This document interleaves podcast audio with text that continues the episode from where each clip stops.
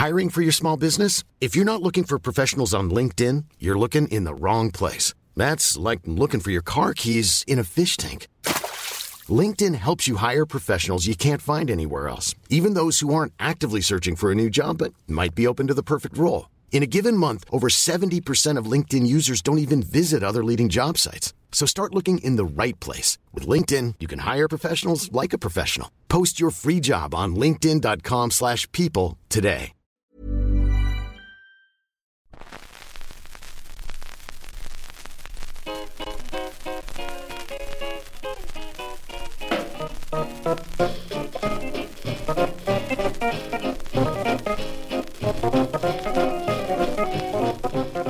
Hola a todos, bienvenidos a un nuevo episodio del podcast Hablar, el programa de entrevistas de anightgames.com.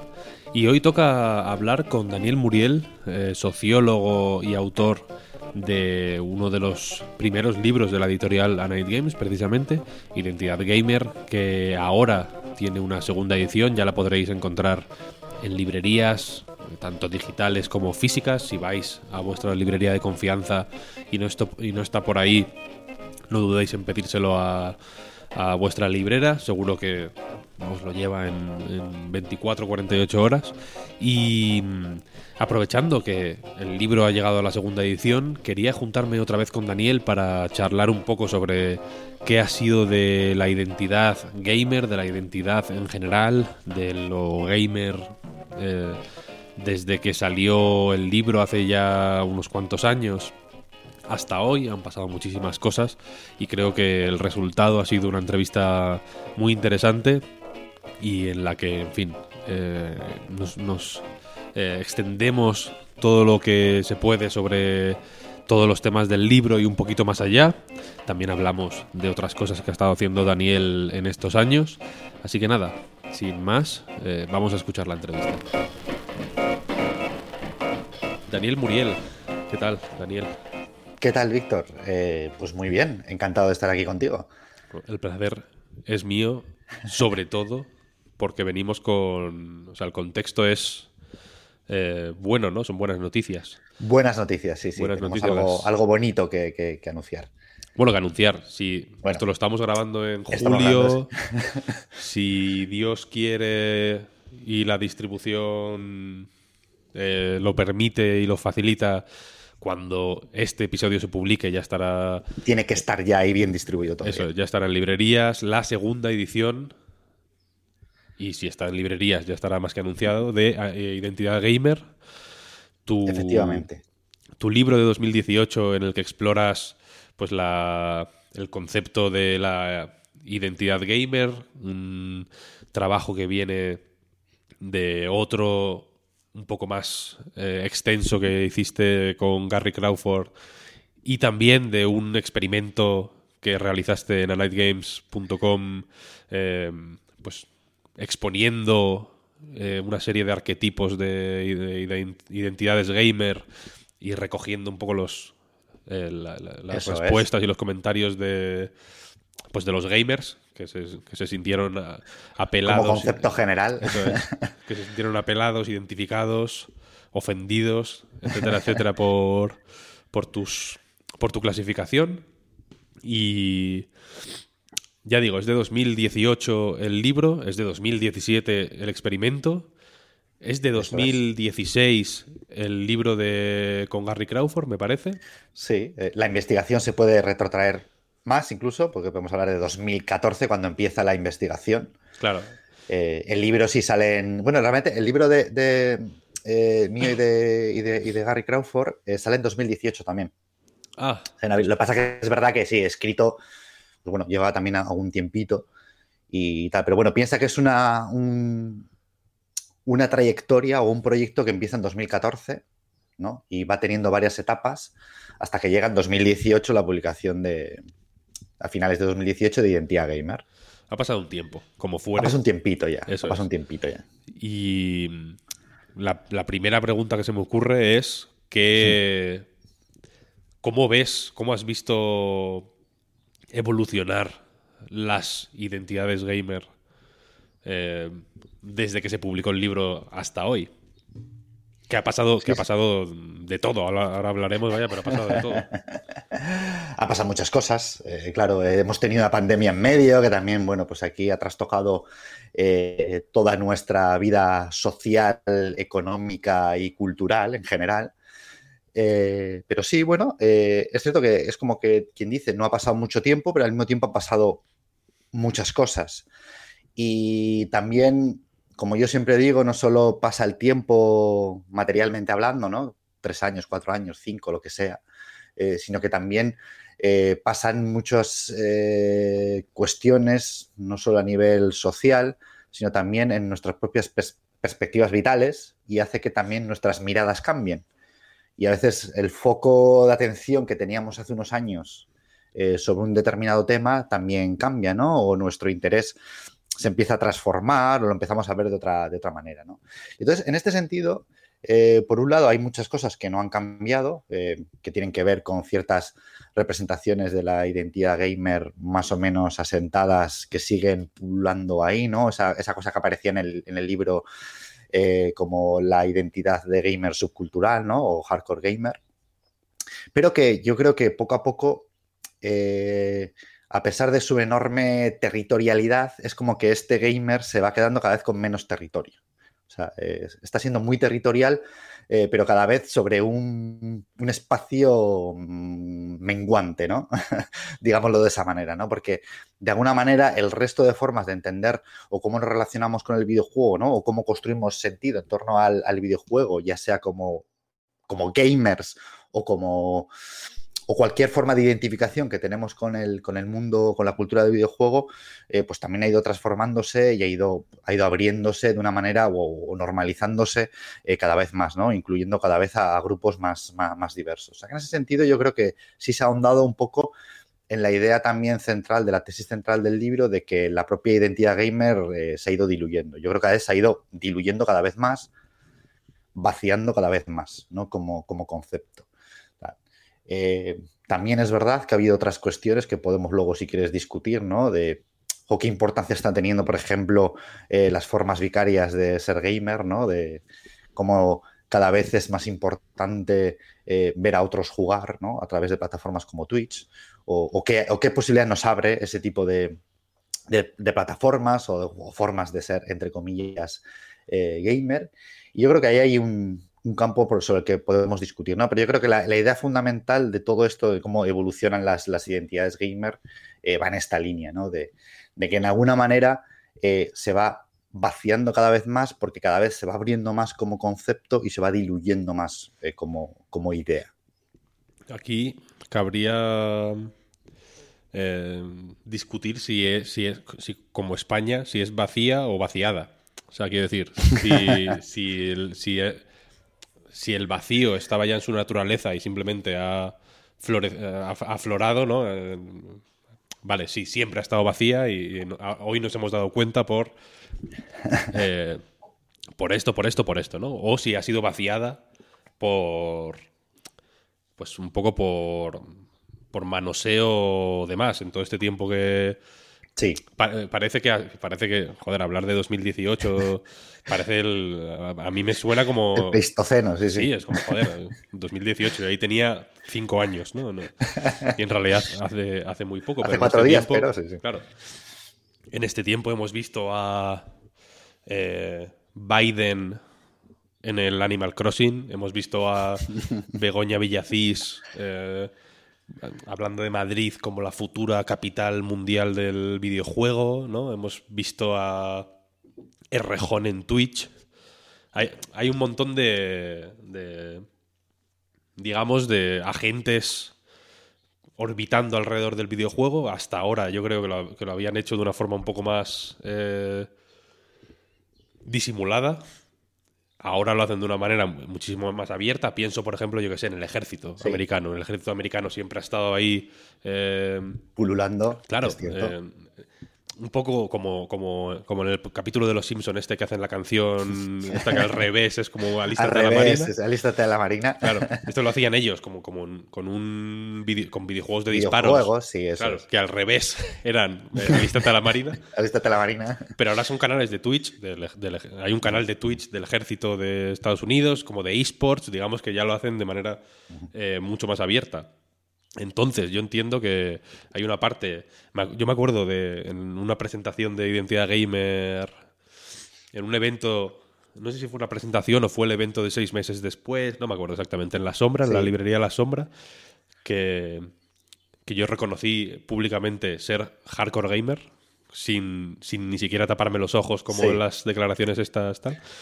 Eh, y creo que ahora es más que cada vez es más difícil reconocerse como hardcore gamer porque hay eh, viene con una mochila, digamos, el, pensar en uno mismo como hardcore gamer que cada vez es más incómoda, ¿no? Porque parece que tienes que comprar una serie de discursos o de o, que tienes que eh, pues hacer tuyos una serie de, de ideas y de banderas que, que, joder, no son mías, ¿no? Es como yo no, no, no, estoy con esto. Entonces, esa es la cuestión. No sé cómo, no sé si, no sé si has pensado en este, en esta idea, ¿no? En, si, el, si el lo gamer estaba vacío desde que nació o si se ha ido vaciando. A ver, lo gamer eh, nace con cierta oquedad. Eso es cierto. ¿Vale? Lo gamer nace en sí mismo como una eh, como noción identitaria mm, prototípica de la posmodernidad, podemos decirlo así. Eh, ya nace con una cierta oquedad, ¿no? Porque no tiene un asiento eh, material, eh, ni territorial, ni, ni agencial fuerte, ¿no? En sí mismo tiene que ver con construir una identidad en torno a una actividad, eh, una afición, a un, no sé, a una práctica de entretenimiento determinada, ¿no? Que es jugar a videojuegos. Así mismo ya tienen una, una, un asiento un, tanto, pues eso, débil, podemos decirlo. ¿Eh? Que ya, ya, ya en sí mismo tiene una cierta oquedad como concepto o como idea de construir identidad, a pesar de que luego se comporta en ciertas formulaciones, sobre todo en esta más hardcoreta, podemos decirlo, ¿no? O la del gamer subcultural, que me gusta decir, que tiene esas fórmulas eh, súper duras de identidad, ¿no? Eh, tribales, eh, que de alguna manera se sienten como, como, muy duras.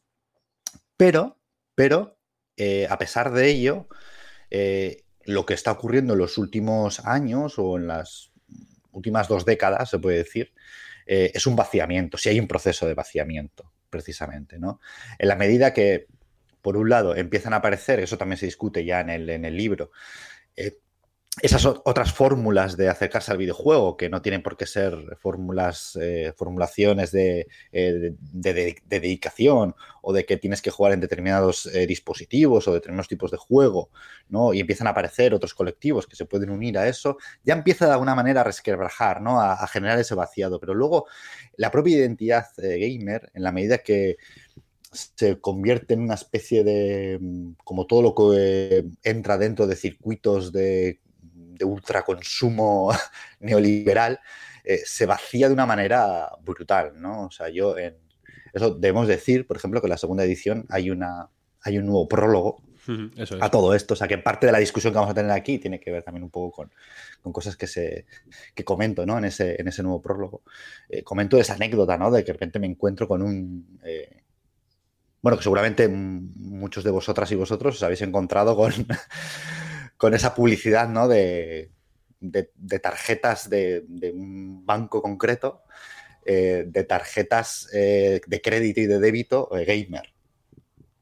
Eso, son, ese tipo de cosas las que vacían completamente de sentido la, la identidad, ¿no? O sea, de repente te encuentras con una, una, una tarjeta en la que le puedes imprimir, ¿no? Además, es con, bueno, está asociada con PlayStation, ¿no? O sea, puedes ponerle imágenes de ciertos juegos, ¿no? Death Stranding, The Last of Us, ese tipo de, de, cosas, ¿no? O sea, le puedes, puedes personalizarla, entre comillas, con ese tipo de imágenes eh, y, bueno, y te dan, te devuelven un porcentaje de, de tus gastos en, luego para gastártelo en la, en la PS Store, ¿no?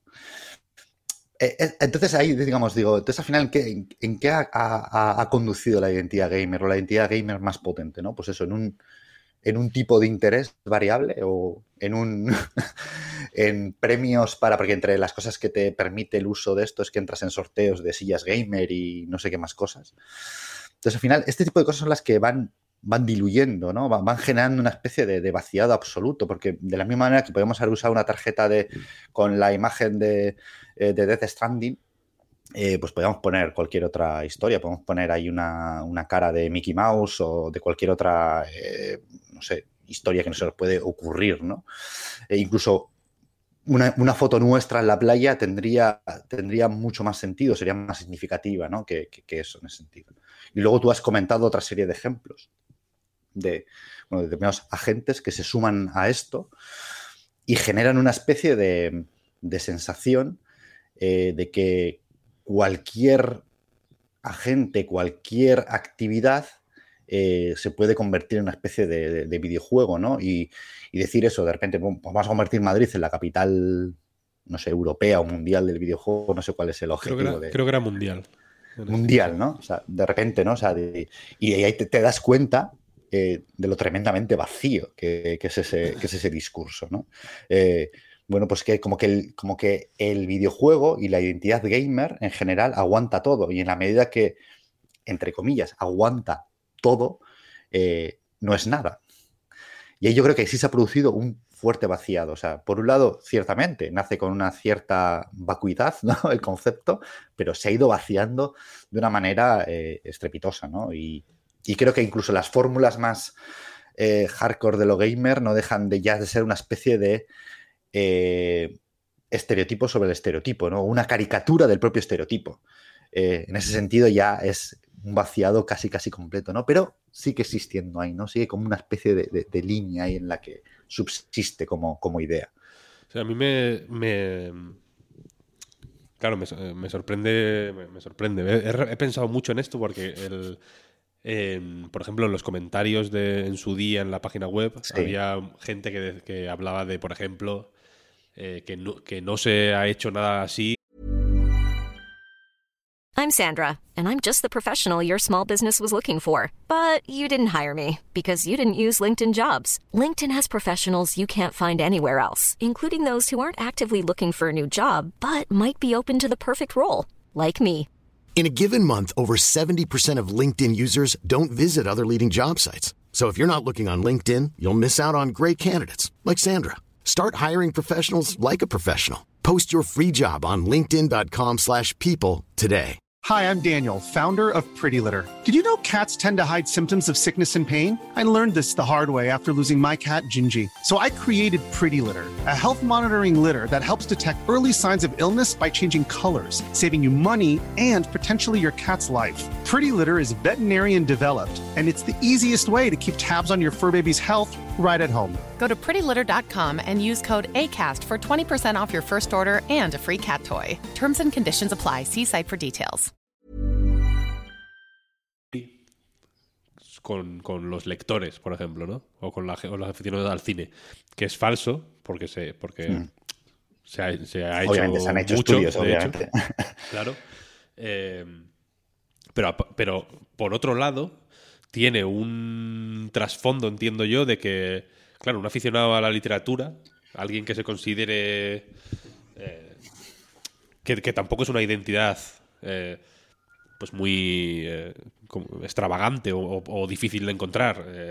hay, no sé, creo que era Gallonero, la editorial, que, que es, ganó cierta presencia distribuyendo pósters y, bolsos y demás que, con la frase reading is sexy, cosas así, ¿no? Que quiero decir que, el, que, la identidad del de lector, aunque no tenga un anglicismo eh, como gamer, que es muy pintor y es muy tal, asociada, sí que se explota, ¿no? Y, y, está ahí. Pero la cuestión es que está sentada.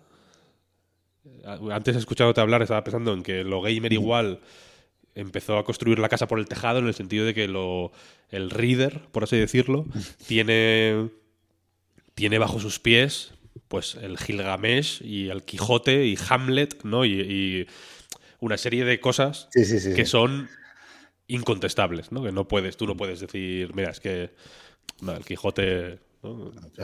que le den por el culo, ¿no? Eso no, no, tiene, ni, o, la, o, quiero, o la Biblia, ¿no? Quiero decir, sí, que, evidentemente la Biblia es un eh, texto sacro y eh, la, fundación de, la Iglesia Católica y bla, bla, bla, pero es, al final es un texto literario también, al final, ¿no? Eso es. Eh, quiero decir que no, que su importancia y su relevancia y su y, lo crucial que, que, es tanto la Biblia como, joder, como el Quijote, ya digo, o, las uvas de la ira. Quiero decir, es que no hace falta irte al Quijote para, para em, encontrar ejemplos. Hay de años ahí de.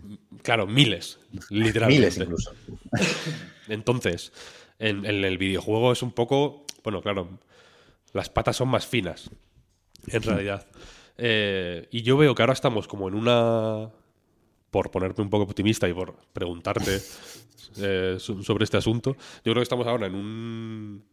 En una frontera, por así decirlo, entre, entre, entre ya, digamos, rendirnos y simplemente que el videojuego se termine de, erosionar y, y, a otra cosa mariposa, ya vendrá otro, pues, otro medio que, haga algo similar, o realmente eh, revalidar la, importancia del videojuego y, darle otro pues otro, otro papel y otra densidad y otro peso dentro de el, pues el gran ya no, ya no te voy a decir de, la de, una industria cultural, que es algo como muy local y material y, muy poco y con muy poca importancia eh, histórica, por así decir, sino de la gran cultura humana general, como, como eso, como la literatura o, o, el, cine, ¿no? que también es una cosa más o menos em, contemporánea al final, porque, porque, el cine nació hace dos días, como quien dice.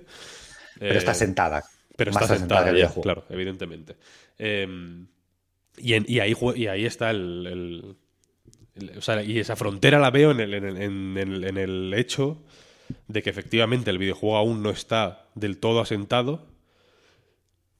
Y entonces hay una serie de, de, prácticas em, identitarias en gran medida marcadas por esa pues por, por, esos agentes externos, digamos, que están utilizando de manera instrumental el videojuego, ya véase bancos o véase eh, políticos o, o, en fin, los mil actores que hay, eh, o, em, empresarios simplemente, ¿no? Que orbitan por el videojuego como podrían orbitar por el, yo qué sé, las máquinas cortacésped o lo que sea, ¿no? Si se pusieran de moda.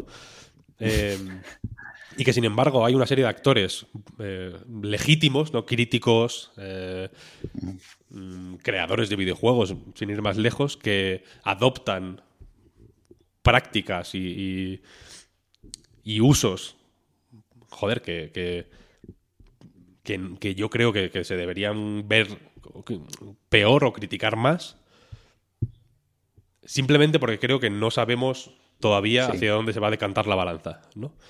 En música, por ejemplo, por ponerte, por, ilustrar un poco eh, por dónde quiero ir, eh, durante un tiempo publicar, con, firmar un contrato con un sello grande era ser un vendido, ¿no?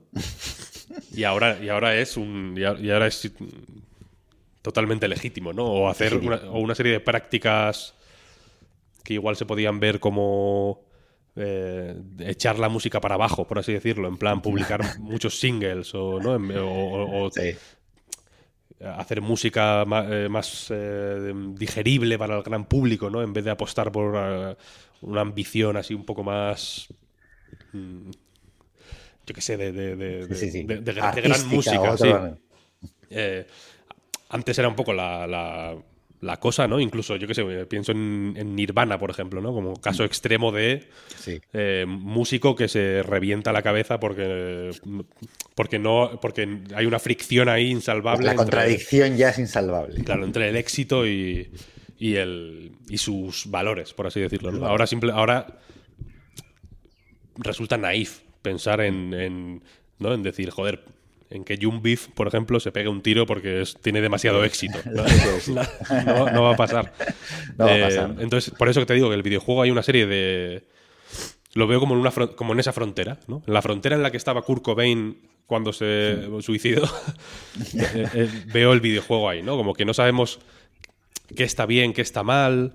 No sé si, no sé si, no sé cómo te ves tú de optimista o de pesimista en, ese sentido. O qué, o qué pasos crees que, si quieres jugar a la futurología, qué pasos crees que puede dar o que debe dar el videojuego y la cultura del videojuego para perfilar un poco si si se, o, incluso si depende de, la cultura del videojuego, ¿no? O, las, las, olas de la sociedad y del, mundo simplemente van a llevarlo por, por donde quieran. Efectivamente, a ver, siempre ha habido ciertas eh, tensiones en, la, todas las industrias creativas eh, culturales, ¿no? En torno a esta idea de la, no sé, del, del, fin artístico del medio con eh, la propia explotación industrial o comercial de, ese mismo medio, ¿no? O sea, al fin y al cabo, y todas las tensiones que se establecen en cualquier contexto capitalista, ¿no? Entre eh, la idea de expresión cultural y artística y la propia supervivencia, ¿no? Como, como autor, ¿no? O autores. Pero en cualquier caso, el videojuego que puede estar en esa frontera, ¿no? Sobre todo en, ese límite en el que empieza a normalizarse o a extenderse de tal manera en la que ya, digamos, convive con ese tipo de contradicciones y entonces, bueno, eh, la cuestión de la identidad gamer, por ejemplo, deja de ser una, cuestión central o, importante.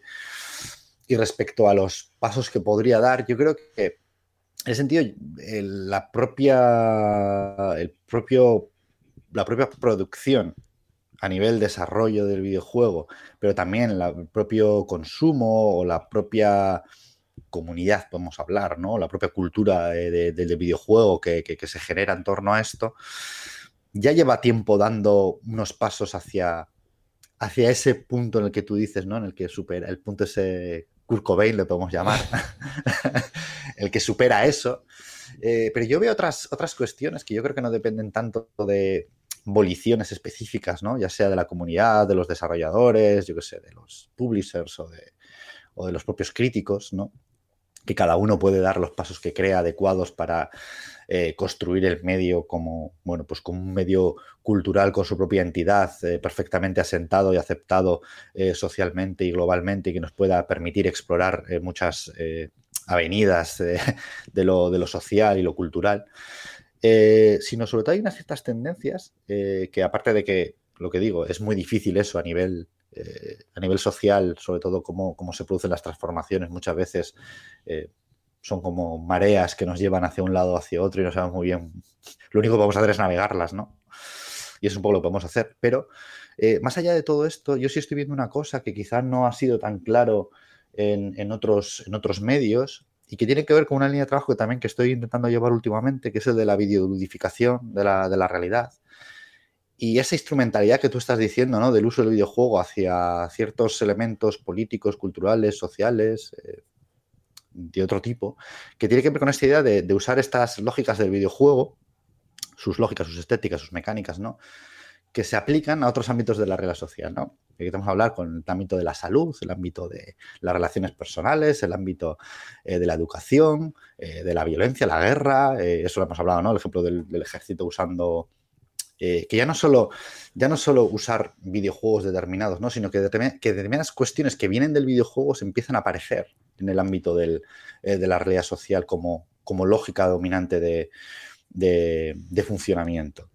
Y ahí sí que veo una, una, tendencia que yo no he visto en otros medios o que no ha sido por lo menos tan, tan evidente, aunque han podido existir, ¿no? porque al fin y al cabo, eh, de alguna manera, siempre toda realidad va a estar influenciada por sus expresiones culturales, pero en este caso es como muy potente y a mí eso es lo que me va a hacer que creo que va a cambiar muchas cuestiones. O sea, nuestra relación con el medio como videojuego, como sociedad, ¿vale? Va a estar muy influenciada por esos trasvases que se ocurren entre uno y otro, ¿no? Esa idea de que el videojuego se intentaba parecer cada vez más a la realidad se empieza a invertir. Es la realidad la que se quiere empezar a parecer cada vez más al videojuego. Y a mí eso me inquieta bastante, ¿vale? Como, como relación que establecemos como sociedad o como cultura con ese, con ese medio específico. porque puede ir hacia unas tendencias interesantes de, bueno, pues imagínate, nos permite, eh, yo qué sé, curarnos mejor o trabajar eh, menos eh, con mejores resultados. pero al mismo tiempo eso, trabajar menos claro ahí está ahí está el tema al final no si el, problema que está ocurriendo es que todas estas lógicas del videojuego por ejemplo se están utilizando para que trabajemos más y encima estemos deseando hacerlo ¿por qué? porque, no, porque nos estamos divirtiendo eh, hay, cierta idea, por ejemplo, esta idea del eh, encuentra una pasión ¿no? Eh, que sea tu trabajo y, no trabajarás nunca en tu vida. es una idea que es muy videolúdica en su concepto y se está, se está, insertando en muchos aspectos de nuestra sociedad. Y yo creo que hay saber, saber lidiar con eso antes con, que con la propia, yo que sé, los pasos que puede dar el, propio medio como videojuego, que yo creo que en su formulación en gran medida está yendo hacia lugares interesantes. Otra cosa es que somos críticos con ciertas derivas, como tiene que ver con el videojuego como servicio, o ciertas lógicas del videojuego que se asemejan a las del a las de las apuestas, ¿no? O de ese tipo de cosas que, hay que ser bastante crítico con eso y, quizá cortarlo para que no se nos, nos coma. Eh, hay que, hay que ver cómo nos estamos relacionando con el videojuego como idea que de repente sirve para modificar todo. O sea, hemos, estado muy a la defensiva, por ejemplo, con cuestiones como el, como se dice, el, videojuego genera violencia, ¿no? El videojuego, toda la gente que juega videojuegos se vuelven asesinos en serie o cosas así que eran relaciones sobre todo eh, mediáticas muy eh, sensacionalistas, ¿no? Que además no, no tienen ninguna base científica en el sentido de que o sea, establecer un estímulo, ¿no? Jugar a videojuegos y una reacción, una consecuencia, ¿no? Matar a gente. Así es como bastante débil, ¿no? Desde un punto de vista científico. Eh, pero luego Hasta aquí llega la, versión pública de esta entrevista. Si queréis escuchar el resto, la podéis encontrar en patreon.com barra Reload. Ahí también podéis eh, apoyar el resto de cosas que hacemos en A Night Games, desde la web hasta el podcast Reload, recarga activa etcétera, etcétera. Muchas gracias por escucharnos hasta aquí, muchas gracias por escuchar lo que hacemos y si os decidís por apoyarnos, muchísimas gracias por eso, nos ayuda mucho a seguir adelante y hacer las cosas que hacemos y nada más, nos escuchamos en la siguiente entrevista. Chao, chao. Hi, I'm Daniel, founder of Pretty Litter. Did you know cats tend to hide symptoms of sickness and pain? I learned this the hard way after losing my cat, Gingy. So I created Pretty Litter, a health monitoring litter that helps detect early signs of illness by changing colors, saving you money and potentially your cat's life. Pretty Litter is veterinarian developed, and it's the easiest way to keep tabs on your fur baby's health right at home. Go to prettylitter.com and use code ACAST for 20% off your first order and a free cat toy. Terms and conditions apply. See site for details.